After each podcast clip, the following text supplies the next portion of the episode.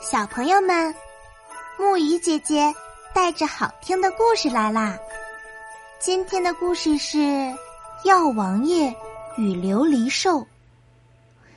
传说老君山长着一棵紫檀香树，紫檀香长了八万八千年，得了仙气，发出一股清幽的异香，似蓝非蓝，似麝非麝。香飘千里。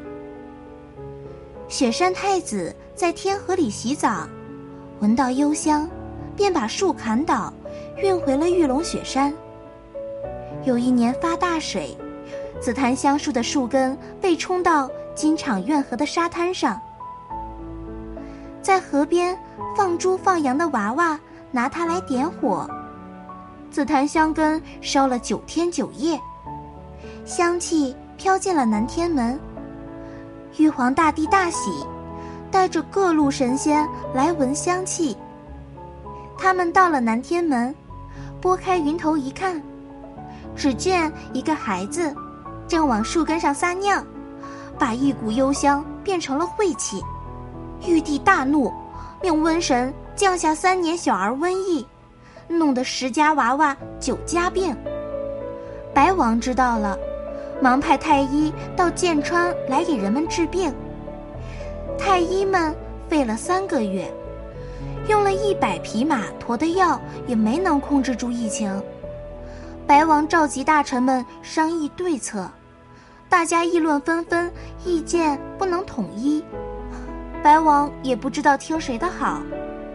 这时，宫外来了一个手牵怪兽的老人。白王把老人召进宫。一问才知道，那怪兽原来是能变药味药性的琉璃兽。它现在有三万八千岁，当它长到四万两千岁后，全身毫毛就会掉光，浑身透明。吃下药后就能看清药在它的筋脉、肺腑里的情况。白王忙问。你有办法平息瘟疫吗？老人说：“这可简单，只要用您的一片肝，王后的几滴胆汁，制成龙肝凤胆，琉璃兽吃了，毫毛会立即脱光，变得透明。我再带它到山上采一百味药，制成百宝灵丹，就可以平息瘟疫。”而且从此之后，再也不会发生瘟疫了。白王听说要他的一片肝，不禁面露难色。老人说：“我听说你爱民如子，没想到只是徒有虚名罢了。”说完就要走。白王连忙说：“哎，你别走，我封你当药王。”赐给你龙袍龙褂，半副銮驾。这样你就成龙王爷了。龙肝的事，就请你代我受点苦，怎么样？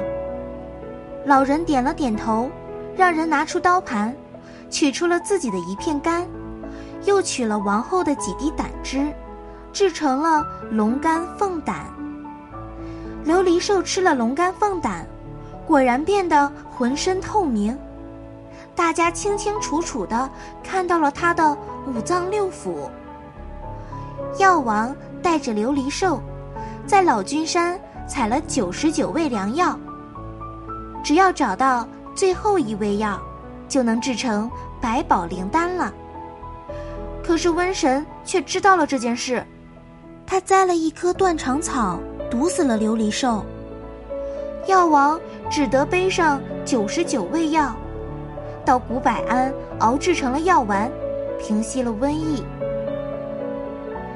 瘟疫消除后，白王派人请药王到宫里，和他一起做金銮宝殿。但药王想到自己没制成百宝灵丹，无法实现永远根除瘟疫的诺言，而且也不愿意和白王共做金銮殿，便只接受药王的封号。回到了古柏安。药王死后，人们塑了他的金身和琉璃兽像，尊他为药王爷。每逢节日，都要去祭奠他。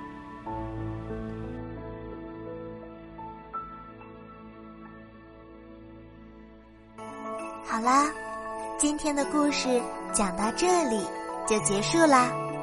晚安，小宝贝们，愿你们每晚都能甜美入睡。